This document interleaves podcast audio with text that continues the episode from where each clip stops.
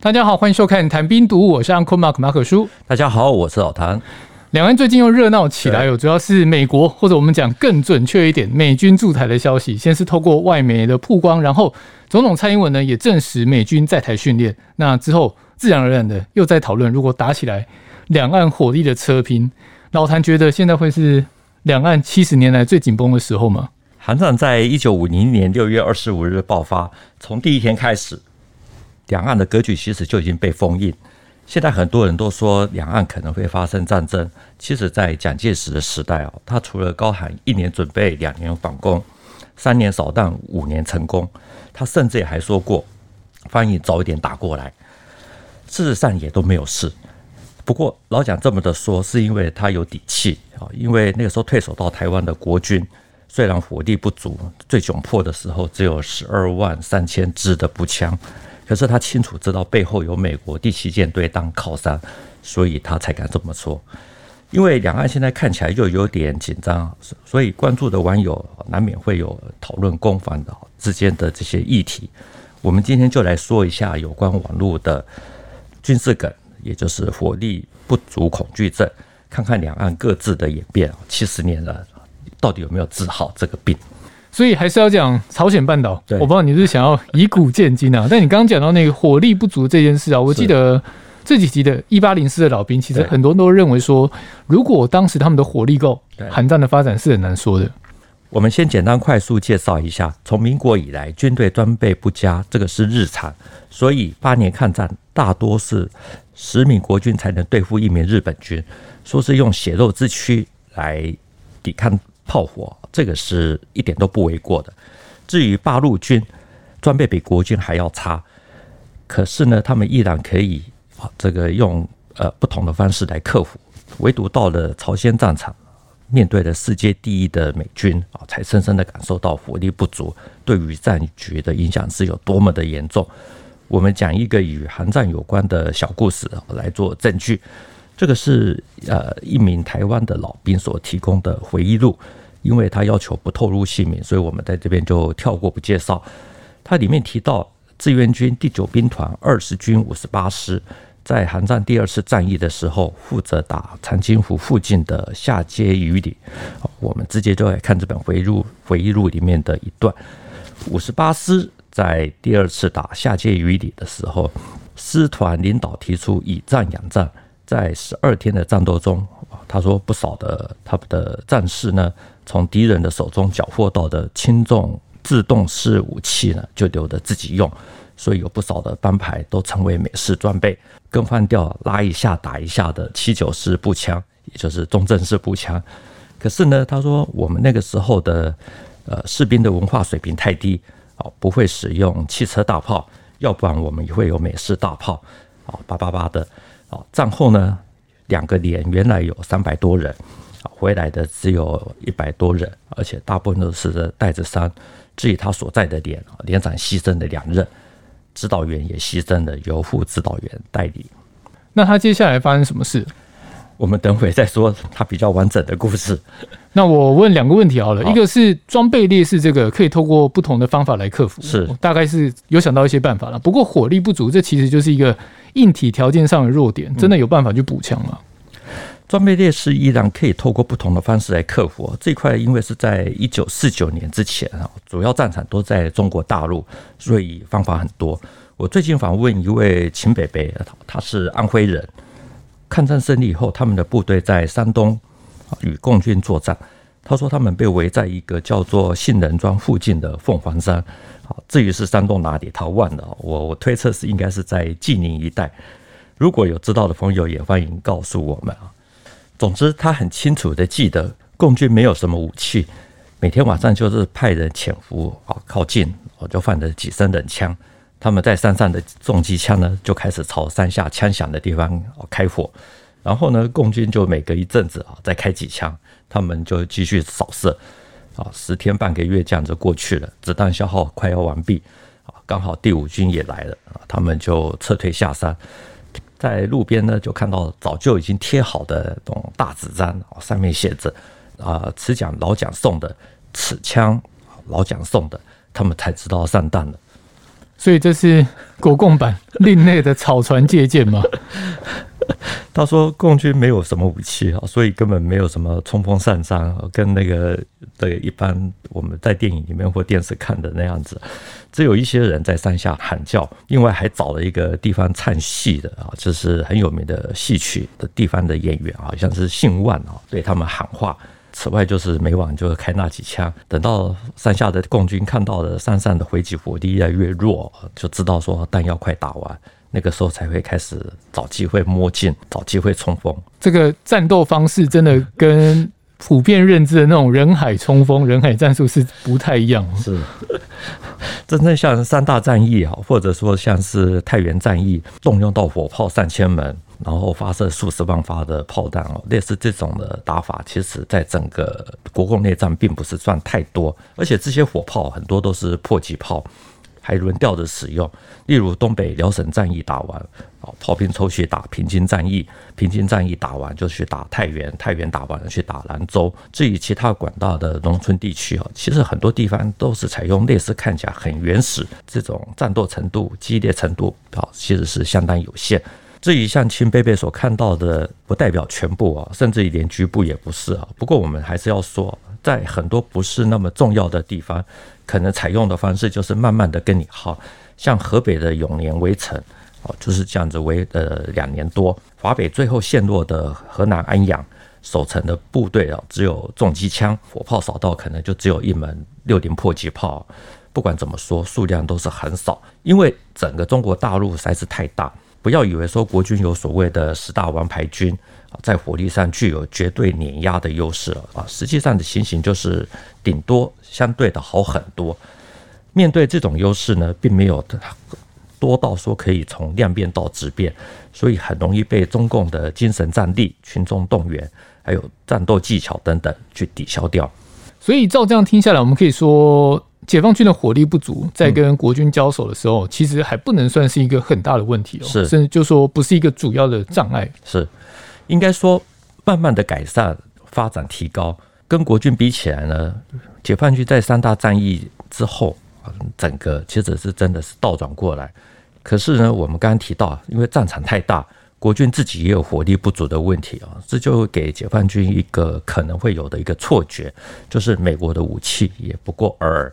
等到抗美援朝的时候，火力不足这个问题就爆发出来，所以啊，才会有火力不足恐惧症啊，作为一个就是大家常常在网络上军迷之间彼此之间可以看到的就会心一笑的一个网络梗。那刚刚讲到韩战的二次战役啊，我们前面其实有提到过《长津湖》这部电影，就是以这个战役为背景的嘛，尤其在韩战的初期，是志愿军是有给美军一点苦头的，靠的是武器还是人？应该还是人啊。我个人是没有看过长津湖，不过我们一开始提到不愿意透露姓名的这位老兵呢，他所给的回忆录啊，是写说志愿军二十军五十八师啊，一七三团啊，去攻打下碣隅里的飞机场，这个是一个位于长津湖最南端的一个小镇。回忆录里面写说。冻伤是非常普遍，所以不能说百分百啊，百分之八九十都是有的，就是轻重程度不同而已。真正能够冲杀啊的战斗员啊，不会超过一半。有的战士啊，从战死的敌人身上爬下衣服啊，就是传染啊这种现象呢。他说之前的战斗里面啊是绝对不许可的，可是那个时候是因为严寒，领导也就只好睁一只眼闭一只眼。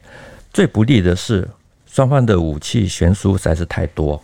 回忆录里面写说，应该是在一九五零年十一月二十八日啊，那天天空大雪弥漫，他随一七三团去攻击飞机场，只要能够靠近飞机啊，他说一颗手榴弹就可以炸毁一架。可是他们始终靠近不了，机场四周是铁丝网，铁丝网外是一片开阔的平地，这块平地，他说就是这块平地救了美军的命，因为。它使美军现代化的武器得以发挥到最大的效力，而志愿军只能靠着步枪、手榴弹，所以那片开阔的平地成为他们难以逾越的天堑。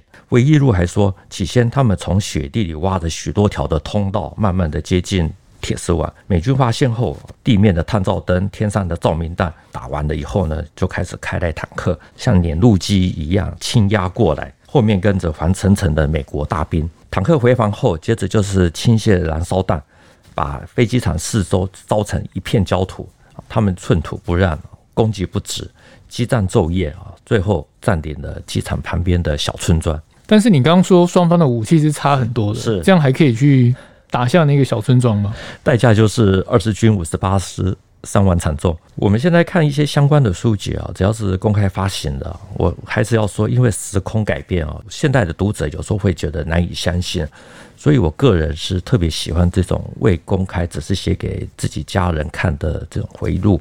也许在确切的时间上面会有一点点小出入，可是多半不会隐瞒什么，就两相对照，还是可以作为公开发行版本的这种盘证，像这本没有发行的回忆录，亲历者在描述他们攻击下街鱼里机场的叙述，其实是几乎跟公开发行的是一样的。所以你说这本没公开的回忆录，它描述的攻击下街鱼里机场的这一段，其实是跟公开发行的书是差不多。是，韩战分成五次大战役哈，长津湖战役是第二次战役。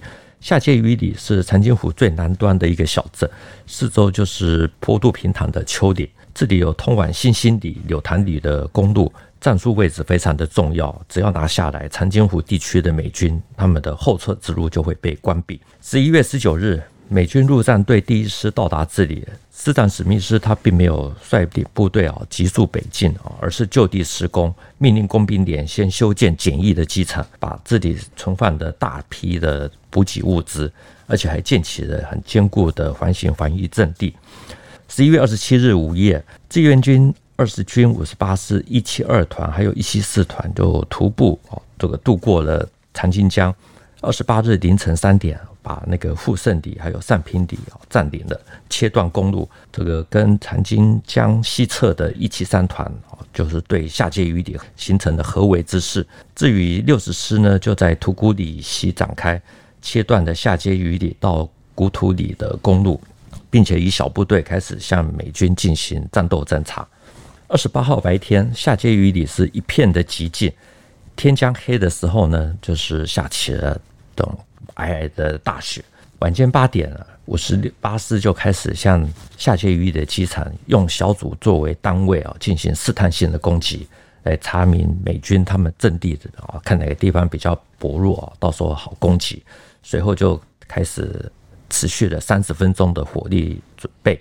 最后一发炮弹落地之后呢，冲锋号响起，一七三团是从南边、西边，还有一七二团是从东边。同时三面发起攻击，一七四团是作为预备队，美军的坦克炮、迫击炮，还有火箭筒啊，还有轻重机枪等等，他们就以远近轻重的配置，形成了非常严密的防御火网，在阵地面前呢，就形成了一片死亡地带。尽管美军炮火凶猛，可是志愿军他们还并没有退让啊。这个还是一样，就是向前推进。有的子弹呢，甚至也还打进到了史密斯师长的房间，直接打到他的房间，这也太夸张了吧？那后来的发展呢？就像回忆录里面说的。他们只要能够靠近飞机，一颗手榴弹就能够炸毁一架。可是他们始终靠近不了。志愿军火力差之外，没有办法打进机场的因素就是通讯装备差，无法有效协同，只能各自为战啊。但是呢，美军他也打到了，连预备队都动用了，相当的危急啊。到了二十九日，援军赶到了下街鱼里啊，协助了打退志愿军的攻击。所以回忆录提到这一段呢，总结就是。他觉得自己命大啊，因为冲锋都安然无恙啊。他说：“子弹满天飞，总是躲着我。寒冷、饥饿、衰癌、飞机投弹，都要我交出性命，我却不交。”这几集下来，听了几位经历过寒战老兵他们的经验啊，是分享。我觉得老谭访问过了这一些，其实他们对这场战争的。想法其实都蛮像，如果要继续打，其实是有信心的。应该是说，如果武器好一点，对，就是如果他们的硬体设备的水准是一样，要继续打是可以的。战争是可以凝聚人心的，这就是为什么蒋介石既然决定要打抗战，就毅然决然的投入了八十万的大军到淞沪战场，并且把八八百壮士。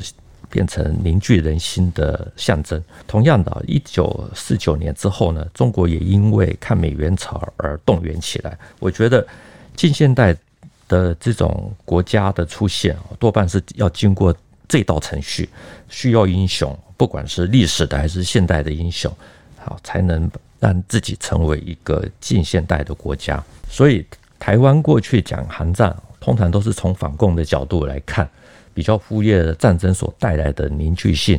就像我们上一集所说的，这个韩战老兵马伯伯，他在台湾所写的个人回忆录，写到他们在渡江的时候呢，他的用词是大家都兴高采烈、跃跃欲试。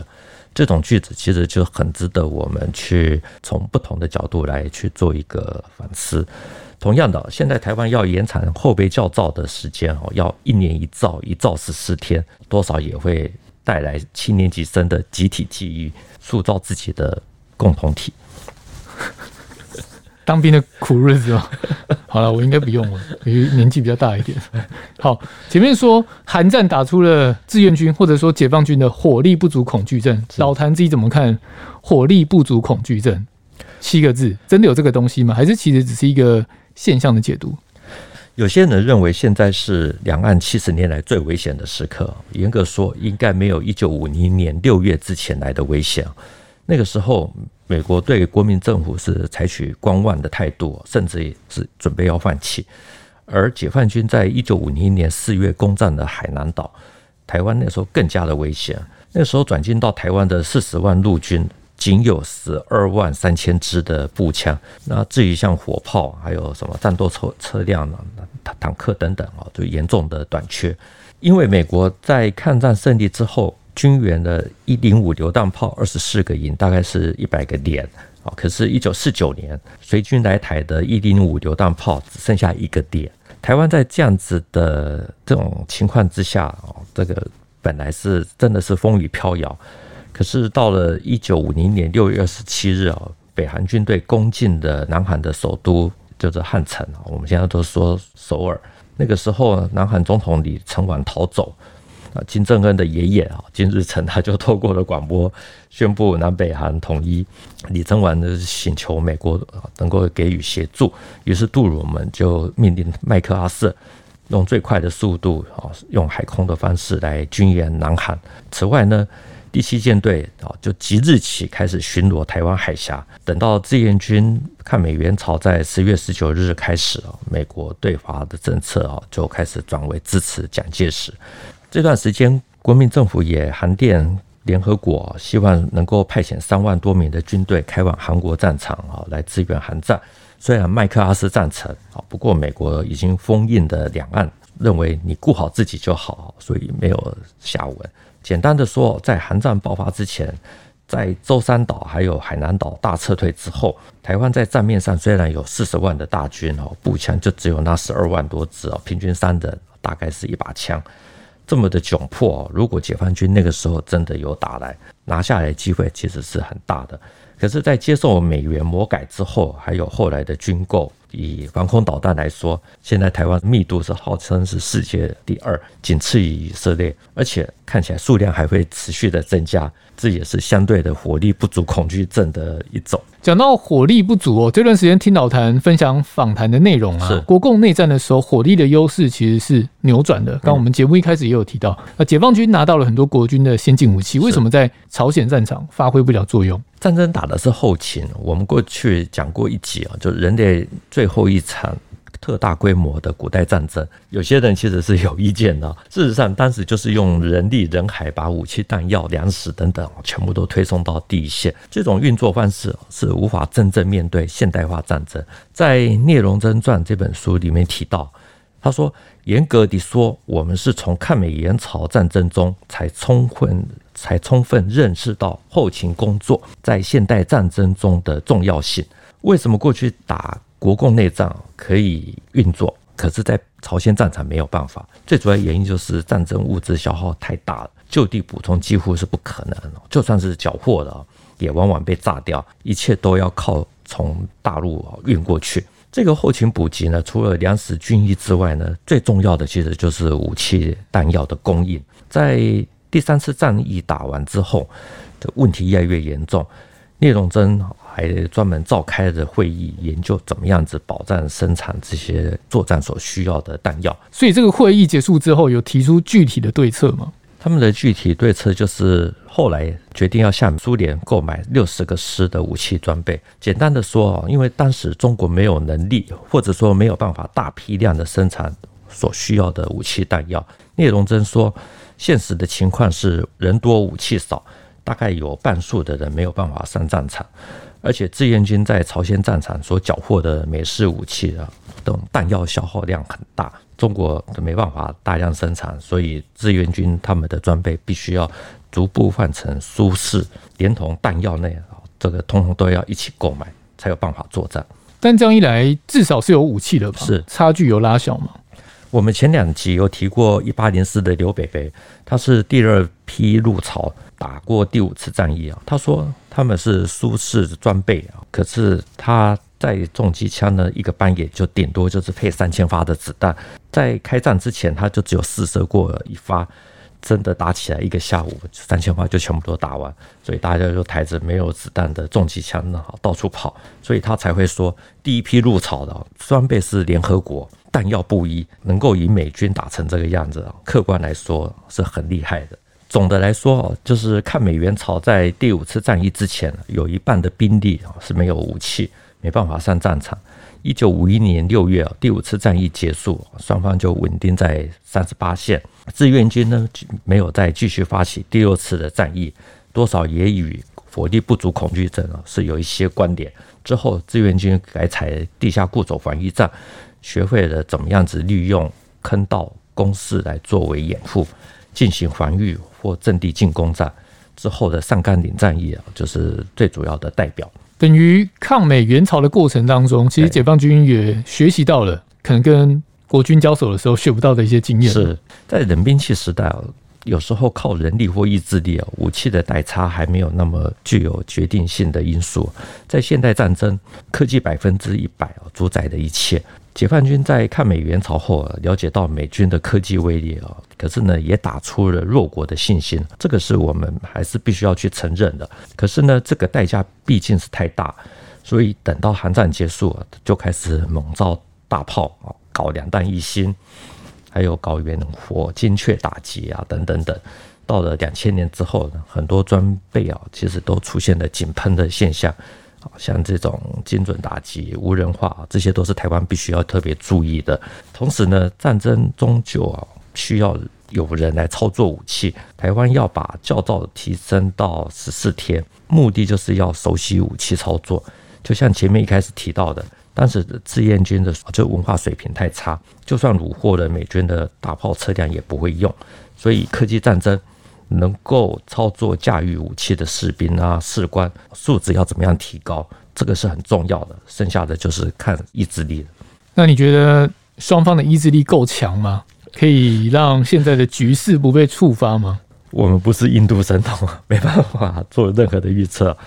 不过我是对于有的媒体引述《华尔街日报》的报道说，台湾现在有民众啊，因为害怕战争发生，所以已经开始预备三个月的存粮。甚至有的媒体还找到说，有人连防弹头盔啊、防抗弹背心，通通都准备好了。对于这样的报道，我我个人是觉得说，就算真有其人哦，也可能只是极少数的个体啊，甚至于本人就是生存玩家。所以，不管是台湾或大陆的网友，其实都不太适合把这些资讯哦过度的放大，否则就容易造成误判，那就不是一件好事。台湾夹在中美中间哦，这是一个现阶段还没有办法摆脱的状况，所以很多释放出来的讯息，像老谭刚讲的，其实不一定真的像表面上那样。你与其去担心一些事情，还不如呢去培养观观点，去拓展视角，这样你去分析一些事情的角度，就不会只看到最表层。对，因为只看到最表层，就很容易被煽动。我这并不一定是好事啊。好，这个有的时候是故意让人觉得说，这个台湾都是草莓兵。啊，对，诱敌深入也有可能，那或者说啊，这个反正我们就不多说了。就两边都有自己的一套做法，不能讲两边，应该说三边。嗯，对。领农民工的薪水，操纵南海的心，我们就不多讲了。这一集的节目就到这边，谈兵读武，新闻与历史的汇流处，军事是故事的主战场，只取一瓢饮。结合军事历史跟人文的节目，除了在 YouTube 上可以观看，在底下留言交流之外，也能用 Podcast 收听。欢迎听众到 Apple 的 Podcast 给我们留言以及五颗星的评价。再次谢谢老谭，谢谢大家，我们下次见，拜拜，拜拜。